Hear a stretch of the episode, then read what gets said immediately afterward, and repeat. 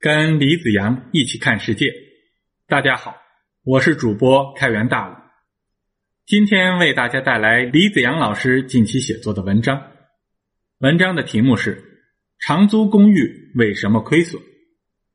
文章的发布日期是二零二零年十一月十八日。最近有消息称，蛋壳公寓在多地陷入困境，甚至有传闻说他们已经破产跑路了。蛋壳公寓方面否认破产传闻，可是就算跑路还没有，蛋壳在多地陷入困局，这已经是无法否认的事实了。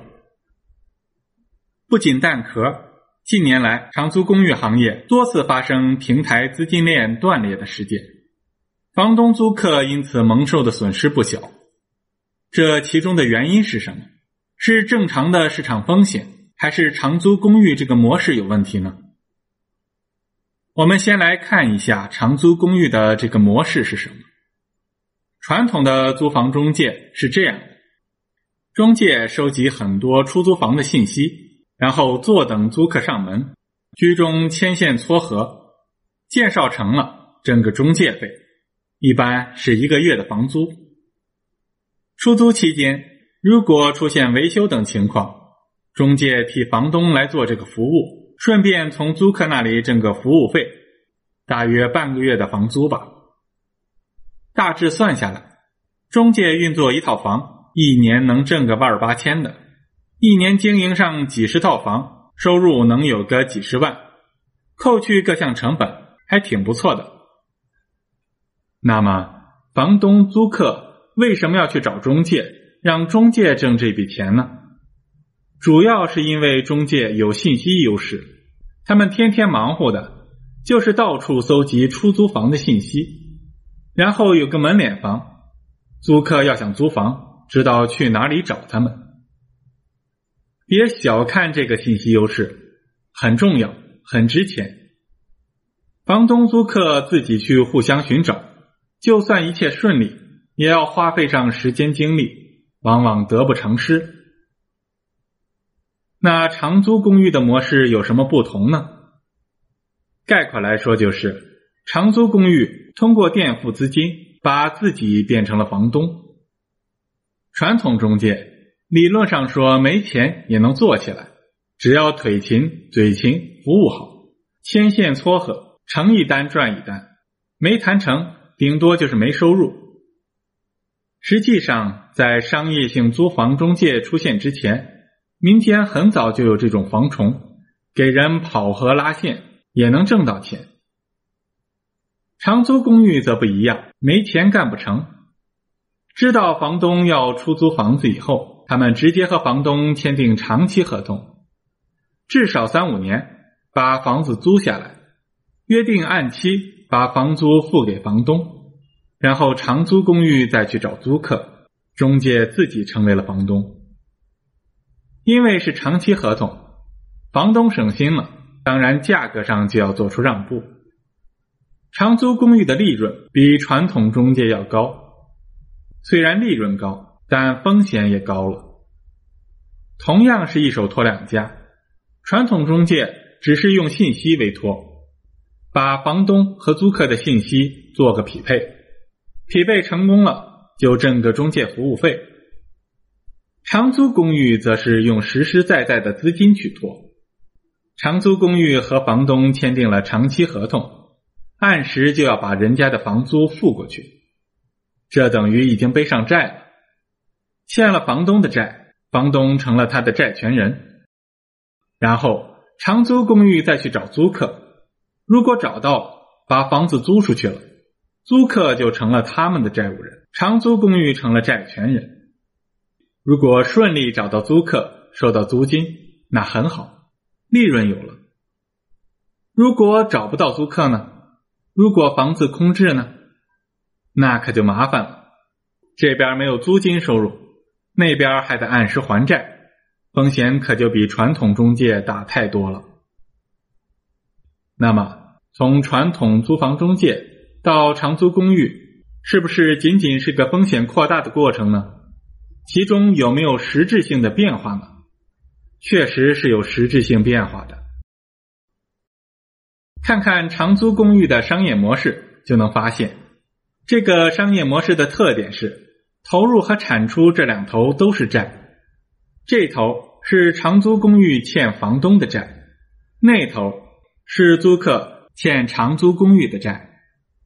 这种投入产出都是债的经营模式很特殊，我们大多数人都是一头举债的经营方式，比如。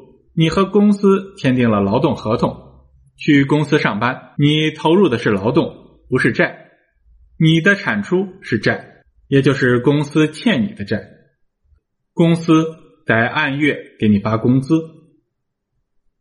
你到饭馆吃饭，点了菜，饭馆大厨煎炒烹炸忙活一通，他们的投入可不是债，是实实在在的商品和服务，饭馆的产出是债。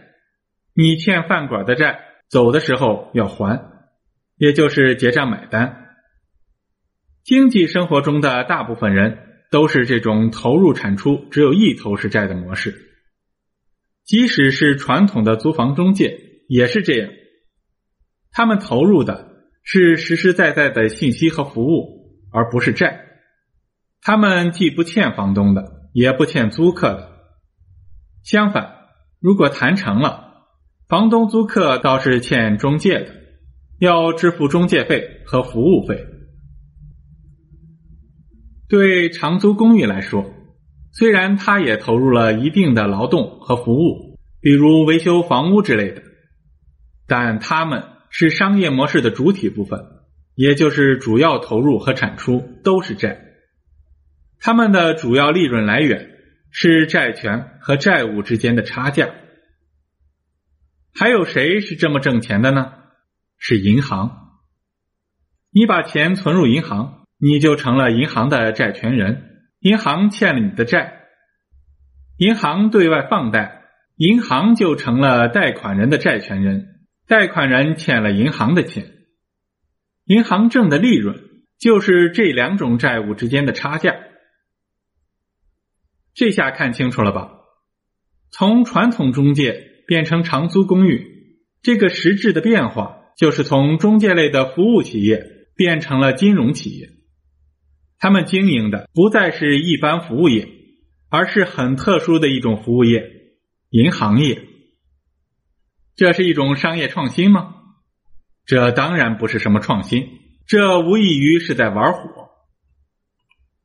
为什么这么说呢？为什么银行做得，其他人就做不得呢？这是因为这种投入产出两头都是债的经营模式很难做，难度和走钢丝差不多，稍有差池就会破产倒闭。对任何债务来说，都有一种风险，那就是债务人故意赖账或者还不起的风险。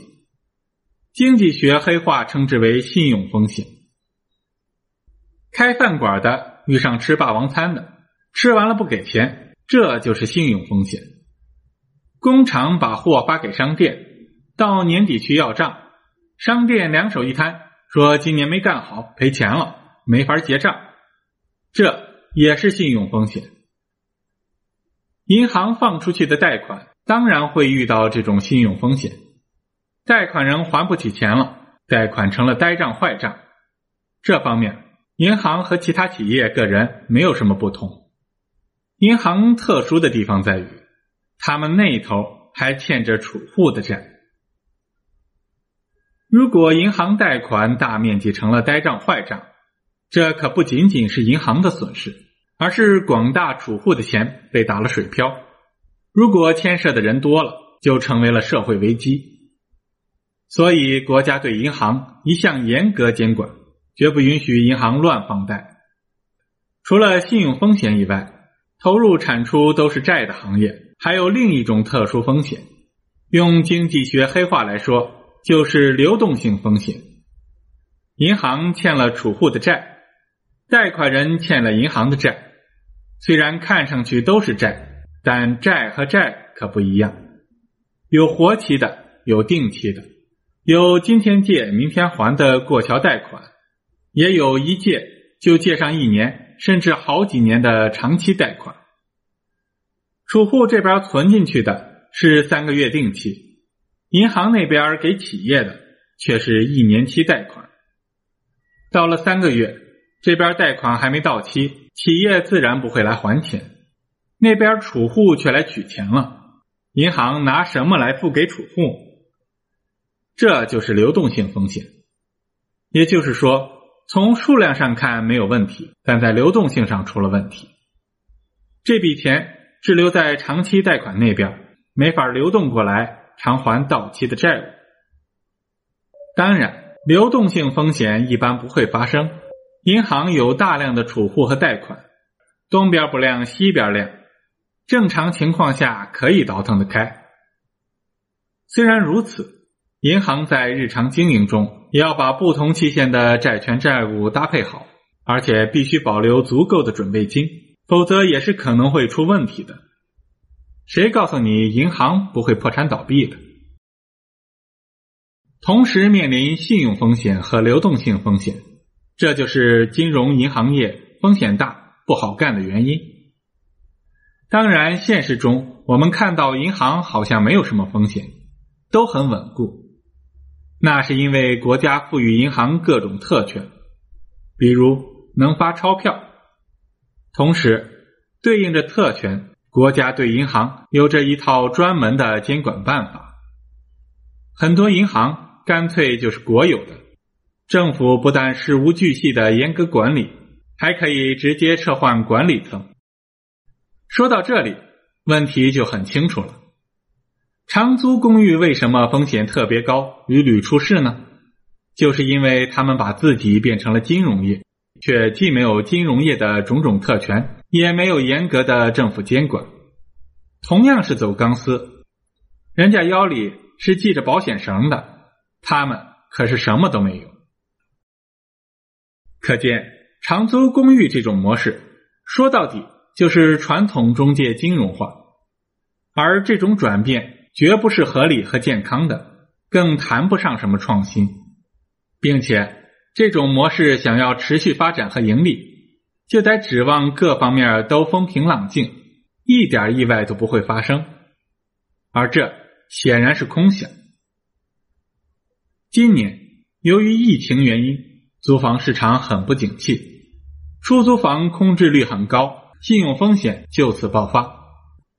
实际上，即使没有疫情，经济增长放缓、行业变迁、政策调整等多方面的变化，都可能导致房屋租赁市场发生变化，引发信用风险。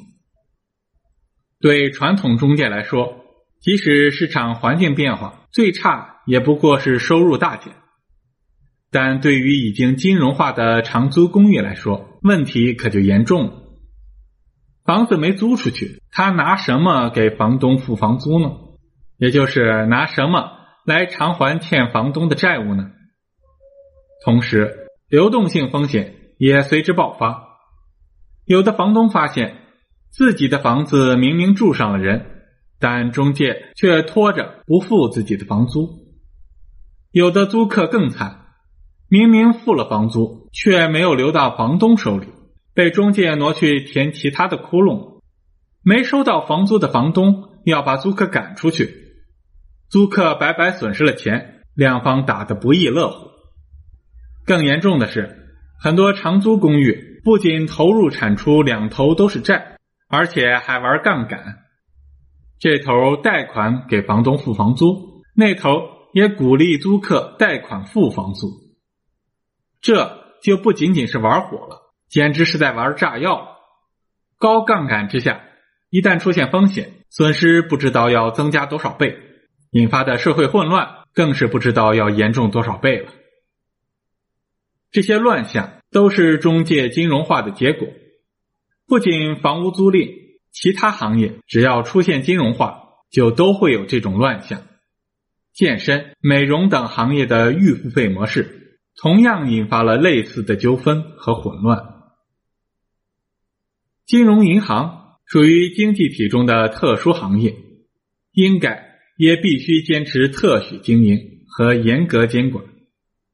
问题在于，这些热衷于金融化的经营者，对金融行业的高风险不知道不了解吗？他们当然很了解。他们之所以热衷于金融化，是因为金融银行业还有一种风险，而这种风险可以被他们所利用。关于这个，留到下一篇文章再说吧。以上就是这篇文章的全部内容。更多精彩内容，咱们下篇文章接着读。